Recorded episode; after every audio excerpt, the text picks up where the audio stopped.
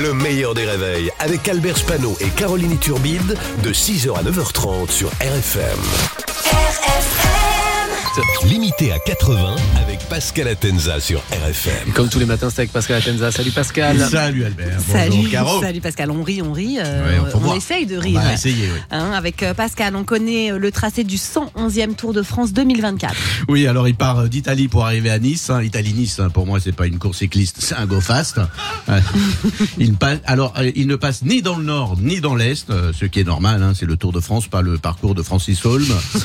une journée de repos à Orléans. Euh, oui, à Orléans, c'est journée de repos, hein, c'est pas journée de fête. hein. Non.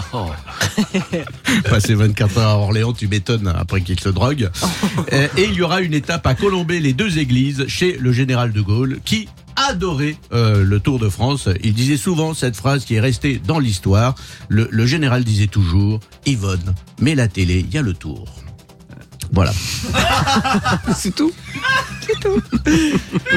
Alors c'est toujours intéressant le tracé. Alors c'est toujours intéressant le tracé du Tour de France. Chaque année, je le prends en photo sur mon portable, le tracé du Tour de France, comme ça cet été. Euh, c'est une petite astuce que je vous donne. Euh, je sais où sont les pharmacies de garde. Voilà, comme ça. En Pologne, un évêque a démissionné après avoir organisé une orgie dans sa paroisse. Oui, mais c'est pas grave, tout le monde était majeur, euh, donc ça va. Il s'agit de Monseigneur Gerzov Gazkat. Motus. Ta-ta-ta-ta-ta. Non seulement il est évêque de, de Pologne, mais aussi accessoirement Gerzog, Karzak et mot de passe Wi-Fi sécurisé niveau 6. Alors oui, euh, au début, le Vatican ne voulait pas qu'il démissionne parce que, euh, oui, c'est vrai, il a organisé une orgie, mais il a fait ça dans la position du missionnaire, donc Ah. euh, ça, ça compte pas, Oui. hein, évidemment. Et voilà. Et puis finalement, euh, Pape François s'est ravisé, il a accepté sa démission parce que l'évêque en question avait fait venir une prostituée. Voilà, de, de bonne famille, qui a fait son caté et qui connaît bien euh, toute la liturgie, notamment en- quand on te tape sur la fesse droite, tant la fesse gauche. une prostituée pour vérifier s'il y a bien que les voies du Seigneur qui sont impénétrables. Et manifestement, la réponse est oui.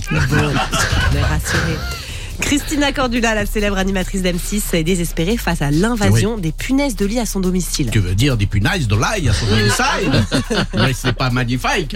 Et elle raconte euh, que c'est comme ça depuis juin dernier. hein. De toute façon, la seule animatrice qui n'a pas de punaises de lit, hein, c'est Ophélie Winter, puisqu'elle n'a pas de lit, puisqu'elle n'a pas de maison. Alors Christina Cordula est harcelée, c'est un supplice. Euh, Elle sait plus euh, quoi faire, elle, elle vit dans l'angoisse. Alors une animatrice de M6 qui dit je suis harcelée, je vis dans l'angoisse. Tu sais pas si elle parle des punaises de lit ou si elle parle d'une relation avec Stéphane Plaza. Voilà. Hein, je vais, je vais Bravo Pascal. vous. Bravo Pascal. Et on salue la ville d'Orléans qui nous écoute fidèlement. hein. Tout ça, c'est pour rire évidemment. Le meilleur des réveils, c'est seulement sur RFM. RFM